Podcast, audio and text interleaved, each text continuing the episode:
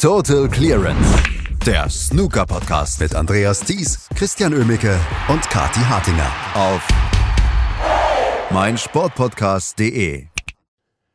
Sean Murphy ist der Sieger der Tour Championships 2023. Er setzte sich in einem Klassefinale gegen Karen Wilson mit 10 zu 7 durch. Allerdings gab es an diesem Wochenende keine Total Clearance Podcast. Deswegen müssen wir alle drei Matches besprechen und die hatten es in sich.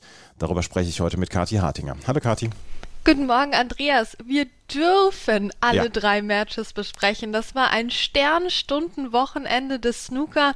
Das kann man sich gar nicht besser ausmalen und das muss selbst ich zugeben. Ich bin ja nicht der große Fan von diesen Elite-Turnieren. Und ich denke mir, Mensch, bei der WM, da sehen wir die ja noch oft genug, die Jungs, die jetzt hier dabei waren bei der Tour Championship. Aber meine Güte, hat sich das gelohnt. Wir haben häufig darüber gesprochen, dass diese Tour Championship, dass die dann auch noch Punkte gibt etc., dass sich nur acht Spieler dafür qualifizieren können, dass das vielleicht so ein bisschen außerhalb des Maßes ist. Allerdings liefert dieses Turnier halt auch jedes Jahr ab. Wir sprechen jedes Jahr darüber, seit es diese Tour Championship gibt, sprechen wir darüber, wow, was für ein Turnier. Ja, genau, genau, genau. Und das, das, haben sie sich natürlich auch irgendwo verdient, weil das sind ja die acht besten Leute der Saison. Und ja klar, dann sollen die doch ein bisschen gegeneinander spielen und uns dabei so viel Spaß bereiten. Aber ja, klar, die Frage nach den Ranglistenpunkten, dieses, dieses Ungleichgewicht, das es gibt an Verdienstmöglichkeiten ganz oben und ganz unten in der Rangliste und vor allem halt auch an Spielpraxismöglichkeiten, das ist schon weiterhin besorgniserregend und die niedriger gerankten SpielerInnen, die hatten jetzt halt auch wieder nicht die Chance, über diese super langen Distanzen hier zu spielen. Ja, da kann man jetzt ein bisschen weiterhin rummeckern und dieses Ungleichgewicht, das muss man strukturell angehen, finde ich, weiterhin. Aber jetzt können wir auch mal sagen, Mensch, hat das Spaß gemacht dieses Wochenende. Also es waren sehr unterschiedliche Halbfinals, die wir gesehen haben, die beide grandios waren und dann das Finale, das auch noch eigentlich abgeliefert hat. Also das hat man ja selten, dass es hintereinander weg so viel Spaß macht und dann eben über über diese langen Distanzen, gerade auch in den Halbfinals, ja, da kann man dann wieder wenig meckern. Da kann man wirklich wenig meckern und ähm, wir haben schon am Freitag ein fantastisches Halbfinale gesehen. Vor allen Dingen die fantastische Leistung von Kyron Wilson, der sich mit 10 zu 5 durchgesetzt hatte gegen Dung Junhui. Average Shot Time von 19,9 Sekunden. Er war also sehr, sehr flüssig am Tisch und ich habe euch in dieser unserer Gruppe von Total Clearance habe ich euch geschrieben, Mensch, Kyron Wilson scheint noch eine Verabredung zu Kaffee und Kuchen zu haben, weil wie er losgelegt hat in diesem Match, das war überragend. Ja, das kannst du dir gar nicht ausdenken. Also ich meine, ich habe das auch geguckt und dachte mir, ja cool, also über diese ersten vier Frames, da müssen wir am Montag schon drüber reden, ja. Also da hatte Ding Junhui einfach in der kompletten ersten Hälfte dieser ersten Session, also in den kompletten ersten vier Frames, der hat null Punkte geholt, mhm. Andreas. Null. Gar nichts. Also das ist die Definition von jemandem, auf den aus dem Spiel nehmen, ne? Und wir reden eben über Ding, der die Woche auch schon gut in Form war eigentlich und überhaupt in den letzten Wochen und der, der der, der Six Reds Weltmeister, der designierte Weltmeister diesen Jahres. Also meine Güte. Und dann äh, kommt Kyle Wilson und lässt ihn nicht mitspielen. Also eine, eine 78 im ersten Frame, dann schöne 130 im zweiten Frame. Dritter Frame, naja, okay, nur eine 59, hm, weiß ich nicht, aber dann im vierten Frame sofort das wieder gut gemacht mit, äh, mit dem Century Break mit der 103 und es stand 4 zu 0 nach kürzester Zeit für Kyle Wilson, Ding Junhui nicht im Spielen kaum am Tisch und äh, völlig chancenlos. Also das war ein, äh, das war die beste Mini-Session, die bei dieser ganzen ähm, Tour Championship gespielt wurde. Und das Interessante war, es ging dann einfach so weiter. Und zwar dann nach dem Mid-Session-Interval von beiden. Dann kam auch mal ein schönes Break von Ding Junhui. Kyle Wilson sofort mit der 115. Ja, Ding Junhui dann mit der 86. Also es ging dann hin und her und hin und her. Ähm, dann kamen diese drei Frames, Frames 8, 9 und 10 Session übergreifend, wo Kyle Wilson einfach drei Century Breaks in Folge gespielt hat. Also dann kam wieder Ding Junhui mit der 113. Du konntest nicht weggucken. Du konntest nicht weggucken, Andreas. Also jeder Frame war ein Wahnsinn. Jeder Schuss war ein Treffer. Ähm, äh, Ding Junhui wusste teilweise nicht, wie ihm geschieht. Es war schon klar, dass, dass der Karen Wilson dieses Match gewinnen würde, aber Ding Junhui hat dann am Schluss auch noch mal ein paar schöne Breaks ge gespielt und hat dann doch noch mal auch mitgespielt und das auch auf sehr hochklassige Art und Weise. Und dann zack war es plötzlich Frame 15 und mit einer 87 leider kein Century hat äh, Karen Wilson dann seinen 10 zu 5 Sieg perfekt gemacht. Also das war ein herausragendes Match dieser Saison. Es war insgesamt auch eine Einzelleistung, eine Sternstunde dieser Saison von Kyron Wilson, möchte ich sagen, weil es waren ein, am Ende waren es zehn Breaks über 50, es waren sechs Century Breaks und Ding Junhui hat gut mitgespielt. Das Problem war, Kyron Wilson hat ihn komplett überrollt. Ja, der hätte alle überrollt. Da hätte, mhm. hättest du drei Leute zusammen hinstellen können, die hätten keinen Punkt gegen Kyron Wilson geholt in der ersten Mini-Session. Also, ja, der Ding Junhui muss sich da jetzt wirklich nichts vorwerfen. Wie gesagt, gerade in der zweiten Matchhälfte hat er seinen Teil auch dazu beigetragen und hat seinerseits auch ähm, dieses Spiel mit hochklassig gestaltet. Aber nee, also der Kyron Wilson, der war da wirklich unschlagbar. Und das, obwohl er ja so Trainingsrückstand hatte, etc., ne, mit seinen ähm, gesundheitlichen Problemen seines Sohnes und so, es ist ja keine leichte Zeit im Moment für Kyron Wilson. Und da war es umso schöner zu sehen, dass er sich da so frei gespielt hat am Tisch ähm, und da gar keinen Zweifel an seiner Klasse hat aufkommen lassen. Das Problem, was ich jetzt so ein bisschen habe, ist, dass ich ja eigentlich gerne bei der WM dann auf Kyron Wilson tippe, weil der immer noch so ein bisschen so ein Geheimtipp ist, ähm, weil er, obwohl er so gut spielt in meinem Crucible, aber jetzt das, äh, nach der Leistung ist es halt leider wirklich gar kein Geheimtipp mehr. Nee, Geheimtipp ist er, ist er auf gar keinen Fall. Kyron Wilson zog also durch ein 10 zu 5 in dieses Finale ein und er wartete auf seinen Gegner am Samstag. Und ich denke, er wird es sich gemütlich gemacht haben bei diesem Match zwischen Mark Selby und Sean Murphy. Und auch das war ein großartiges Match, müssen wir sagen. Am Ende war es ein bisschen mehr Kampf. Es sah nicht ganz so leicht aus wie das Match von Kyron Wilson. Aber das ganz, ganz, ganz große Drama hat sich dort entwickelt. Ja, und meine Güte, da brauchst du, brauchtest du echt äh, Gemütlichkeit zu Hause, um das ertragen zu können am Fernseher, was da an Spannung sich aufgebaut hat in diesem Match. Und ich rede jetzt nicht nur von dem Entscheidungsframe, sondern dieses Match hatte über die gesamte Distanz hinweg so eine sehr interessante Dynamik. Also ganz anders ist das erste Halbfinale, wo die Dynamik war, ja, Kyle Wilson spielt unschlagbar Snooker, ähm, war das hier ein, ein Spiel mit Höhen und Tiefen, mit Auf und Ab und eben auch diese dieser, ähm, ja, mit diesem ganz besonderen Charme dieser längeren Distanzen auch. Also bin ich ganz ehrlich, das hat man da par excellence gesehen. Wir hatten einen sehr guten Start eigentlich von Sean Murphy. Dann war es aber Mark Selby, der die Oberhand bekommen hat. Ähm, dann war Sean Murphy eigentlich wieder der bessere Breakbuilder, aber, aber Mark Selby blieb dran. Und für mich war das irgendwie so ein bisschen, als hätte Sean Murphy so über den gesamten Matchverlauf langsam dem Mark Selby das Match aus der Hand genommen. Ja, Mark Selby war sehr gut unterwegs, eben gerade am Anfang, war sehr stark, sehr routiniert und auch halt mit seinen sehr schön anzusehenden flüssigen Breaks. Aber dann langsam aber sicher kam der Sean Murphy rein und und dann ging es in seine Richtung und dann kippte es immer mehr in die Richtung von Sean Murphy, fast unbemerkt eigentlich.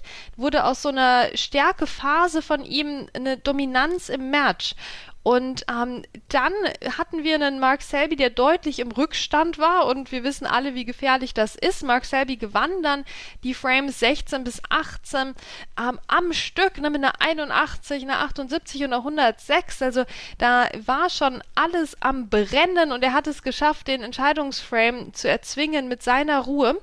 Und dann war es aber Sean Murphy, der die dann mangelnde Chancenauswertung von Mark Selby genutzt hat und dann letztlich mit einer 59 sich da durchgefeitet hat durch diesen Entscheidungsframe und sich das Match geholt hat.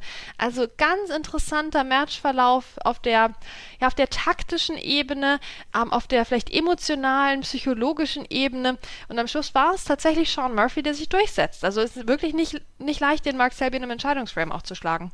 Ich möchte aber sagen, dass ich äh, alle Hüte vor Mark Selby ziehe, weil er hätte nach dem 6 zu 9 hätte er sagen können, okay, bis hierher habe ich wirklich gut gespielt und ich brauche eine gute Vorbereitung auf die WM und die habe ich bekommen. Und dass er dann aber mit drei wirklich hohen Breaks, 81, 78, 106, den Entscheidungsframe erzwingt. Und dass, da, dass er sich wirklich in den Tisch verbeißt und auch in ja, Tisch und Gegner verbeißt dann auch, das habe ich ihm ganz hoch angerechnet. Und da hätte er gut, äh, gut sagen können, okay, das war's für mich hier, aber hat nicht aufgegeben. Und ich finde, das ist mit die beste Nachricht für die WM und für Mark Selby an sich, dass er solche Matches dann auch wieder führen kann. Also dass, dass dieses, dieser Kampf, dass der wieder belohnt wird für ihn, finde ich. So doof sich das anhört. Nee, auf jeden Fall. Und dass es halt aber auch nicht nur kampfbetont war. Ne? Der hat sich ja den Entscheidungsframe jetzt nicht erkämpft mit 35 Sekunden durchschnittlicher Stoßzeit mhm. und, und einer Million Snooker, die er da legen musste, sondern das waren eben schöne Breaks und flüssige Breaks. Das ist ja diese Entwicklung des Mark Selby, die wir im Moment sehen, die aber immer auch mal wieder ins Stocken gerät. Ähm, das macht ihn ja auch so interessant gerade als Spieler, weil er halt nicht so perfekt ist, ähm, sondern weil da gerade was passiert bei ihm und in seinem Spiel Und das ist ähm, faszinierend anzusehen und ja, absolut. Ich meine, da drei Frames noch zu holen, es war schon sehr spät. Ne? Also das war jetzt halt auch wieder diese Tour Championship, wo ich mir die Anschlusszeiten vom WST Classic ein bisschen gewünscht hätte, wenn es so spät schon werden kann am Abend, dass man dann vielleicht einen Tick früher anfängt. Aber gut, so war es nicht. Es war ja auch Wochenende. Ähm, und man hat sich das ja auch sehr gerne angeschaut bis zum Schluss, aber es war schon eine recht späte Veranstaltung und Mark Selby hat gesagt, nee, ich gönne mir da jetzt noch diese drei Frames und erzwinge den Entscheidungsframe. Um, ähm, und dann hat es halt leider nicht mehr ganz gereicht. Also ich hätte ihm das auch sehr gegönnt, dass er da seinen Comeback mal wieder krönen kann. Aber das ist halt das Problem, wenn du mit dem Rücken zur Wand stehst, ne? ein Fehler und dann ist es halt doch der Sean Murphy, der wieder das Zepter in die Hand nimmt. Sean Murphy stand also in diesem Finale gegen äh, Kyron Wilson. Und dieses Match, auch das Match zwischen Kyron Wilson und Sean Murphy, war ja ganz großer Sport. Und wenn wir da wieder sagen, ähm, Sean, äh, Kyron Wilson hatte einen Traumstart gegen Ding Junhui, da hat er sich gedacht, Mensch, am Sonntag, das mache ich nochmal so. Das war nicht so schlecht, wie es gelaufen ist am Freitag und äh, hat Sean Murphy in den ersten vier Frames kaum an den Tisch gelassen. Sean Murphy durfte im Gegensatz zu Ding Junhui ein paar Punkte machen, aber auch Kyron Wilson hier wieder mit einem unfassbaren Start. Aber dann dachte sich Sean Murphy nicht mehr im Commander. Nicht mit der Glitzerweste, ne? ja, genau. Guck, guck auf den Glitzer und gucke an, wie ich dich überstrahlen werde in der zweiten Hälfte der Session, ja? Also schon ähm, wieder mal faszinierend, dass Karen Wilson es geschafft hat, das zu replizieren einfach. Ja, dass das keine äh, völlige Ausnahmeerscheinung war, seine Performance am Anfang gegen Ding Junhui, sondern dass er das einfach im nächsten Match nochmal macht. Und klar, Sean Murphy durfte insgesamt 51 Punkte holen vor der Pause. Also das war schon 51 Punkte mehr als Ding Junhui und da hat sich also quasi schon abgezeichnet, dass der Sean Murphy dieses Match gewinnen würde. Ähm, und Kyle Wilson hier fängt an mit der 108 ne, und dann nochmal zwei hohe Breaks und dann nochmal ein Century Break mit der 111 und zack, es steht 4 zu 0 für Kyle Wilson und, und Sean Murphy guckte richtig in die Röhre in dem Moment. Ähm, und dann kommt halt dieses berühmt-berüchtigte Mid-Session-Interval und damit die drei Zuschauenden in Hull bei diesem extrem schlecht besuchten Turnier sich dann auch noch ihren Tee holen konnten. Ja, das wird dem Karen Wilson nicht gepasst haben an der Stelle, denn Sean Murphy hat es irgendwie geschafft, sich ähm, an den Tisch zu manövrieren, manövrieren danach und hat eine 75 gespielt, eine 70, eine 75 und damit einfach drei Frames geholt. Und in zwei von denen hatte der Karen Wilson zumindest kleine Chancen. Also dann war plötzlich diese gnadenlose Chancenauswertung nicht mehr da von ihm. Ähm, und äh, dann kam der, der achte Frame. Dann kam der achte Frame, den Sean Murphy sich auf schwarz holt, um es noch zu schaffen, hier mit 4 zu 4 aus dieser Session zu gehen, was man nicht für möglich gehalten hätte nach den ersten vier Frames. Ja, und das war natürlich das Problem von Karen Wilson, wo du das Match eigentlich in der ersten Session noch nicht gewinnen, aber schon verlieren kannst. Grüße gehen raus an Christian. Ja, er hat die erste Session mit 4 zu 4 verloren. Ja, da kann, kannst du nicht anders sagen. Halt gerade dieser achte Frame, der hätte anders laufen müssen. Den darfst du nicht auf Schwarz dann noch abgeben. Aber gut, so ist der Snookersport. Ähm, und klar, ich meine, Sean Murphy, der hat auch einfach in sein Spiel reingefunden und sein Spiel ist gut und war gut. Ganz klar, dass da mal ein paar Frames auch verloren gehen können. Das muss jetzt nicht so laufen wie gegen Ding. Aber in der, in dem Ausmaß, dass es wirklich mit 4 zu 4 endet, das war ein großer Fehler dann. Das war ein Patzer von Kyle Wilson. So blöd es klingt, weil er lag ja jetzt nicht mit 0 zu 8 hinten, aber mhm. gefühlt halt schon ein bisschen. Ja, und auch in der Abendsession hatte er ja den besseren Start. Er hat drei der ersten vier Frames gewonnen. Und beim 7 zu 5 hat man gedacht, auch auf, aufgrund der Vorleistungen, gerade auch von Kyron Wilson, hat man gedacht, hm, Jetzt ist er dieser Frontrunner und jetzt zieht er weg. Aber was Sean Murphy dann in den letzten fünf Frames wieder ausgepackt hat, das war natürlich auch wieder ganz stark. Ja, es war halt schon dieser, dieser zwölfte Frame, der an Sean Murphy ging, ne, obwohl Kyle Wilson die, ähm, die 56 gespielt hatte. Sean Murphy holt sich wieder ganz, ganz knapp diesen Frame. Ähm, und das war im Grunde eine kleine Parallele zu dem Selby-Match, in dem Sinne, dass der Sean Murphy es geschafft hat, langsam dann dem Karen Wilson das Match aus der Hand zu nehmen. Ja, so ein bisschen unbemerkt. Der hat ihn mal machen lassen, gerade eben in den allerersten vier Frames, ähm, aber dann auch im weiteren Matchverlauf. Ne, der hat ihn immer so ein bisschen in Sicherheit sich wiegen lassen und plötzlich greift der Sean Murphy dann zu und dann geht wieder ein knapper Frame an ihn und ah, dann kommt ein Century Break in Frame 14. Karen Wilson kämpft nochmal mit, kämpft sich nochmal zurück mit einer 60 in Frame 15, aber dann kommt die 95 von Sean Murphy und auch der 17. Frame mit, mit kleineren Breaks geht dann an Sean Murphy, weil da ist bei Karen Wilson dann auch irgendwie die Luft raus und es war dann klar, dass der Fehler dann sein letzter gewesen sein würde.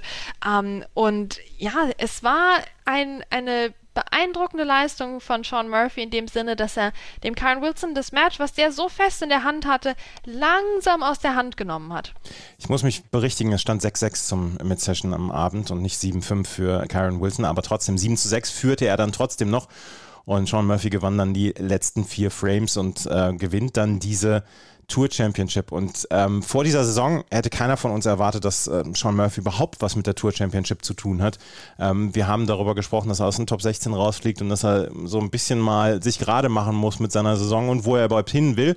Er hat dann ja auch selber darüber gesprochen, dass er während der Pandemie extrem große Probleme hatte und ähm, wie er sich dort da jetzt rausgezogen hat und wie er ja, aus dieser Saison eine so erfolgreiche gemacht hat und jetzt ja auch zum Favoritenkreis für die Weltmeisterschaft gehört, da ziehe ich alle Hüte vor. Das ist wirklich grandios. Ja, ich sag mal, gegen den Sean Murphy möchte ich jetzt nicht unbedingt nee. gelost werden im Crucible. Weiß ich nicht, wie es dir geht. Also das mh, hm, eher, eher nicht, ne? Und ja, klar, ist eine fantastische Saison von ihm. Er hat ja jetzt auch gerade von diesen prestigeträchtigen Turnieren ähm, einiges gewonnen. Also jetzt Tour Championship Sieger hatte davor ja aber auch schon die Players Championship gewonnen und war ähm, beim Grand Prix im Halbfinale. Also da hat es noch nicht ganz gereicht, aber man merkt die Steigerung von Sean Murphy. Und man kann sagen, das ist wirklich äh, offenbar seine Art von Turnier. Ne? Hier die absolute Elite, der ganze Glitzer und so.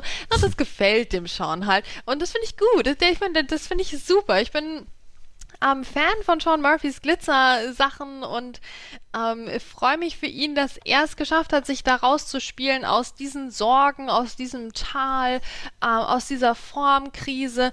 Und ja, jetzt haben wir das Crucible und äh, gut, jetzt wissen wir halt auch, das hat nochmal seine eigenen Gesetze. Ne? Also wir wollen jetzt auch nicht hier schon den, den Sean Murphy als Weltmeister ausrufen, weil das wird ja sowieso Ding Junhui, aber auch mit dem Finale, da kann einiges noch passieren.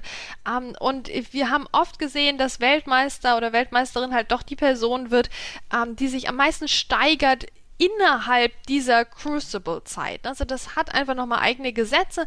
Aber egal wie das jetzt eigentlich läuft bei der WM, es war eine überragende zweite Saisonhälfte von Sean Murphy, der wirklich sich damit eigentlich zum Mann der Saison gemacht hat, weil halt Mark Allen im Moment auch unter ferner Liefen spielt das ist es ins, insgesamt. Wir haben den, erst, den Spieler der ersten Hälfte und das war Mark Allen und der hat jetzt so ein bisschen die Form verloren zum völlig ungünstigen Zeitpunkt und Sean Murphy äh, läuft jetzt auf allen Pötten, auf allen Zylindern und das ist wirklich erstaunlich zu sehen und es ist sehr interessant zu sehen vor dieser WM, die jetzt heute in 14 Tagen schon läuft. In zwölf Tagen geht es nämlich schon los mit der Weltmeisterschaft und wir haben jetzt ab morgen die Weltmeisterschaftsqualifikation. Und ähm, ja. Ab heute, Andreas. Ab heute, heute ist der dritte, vierte.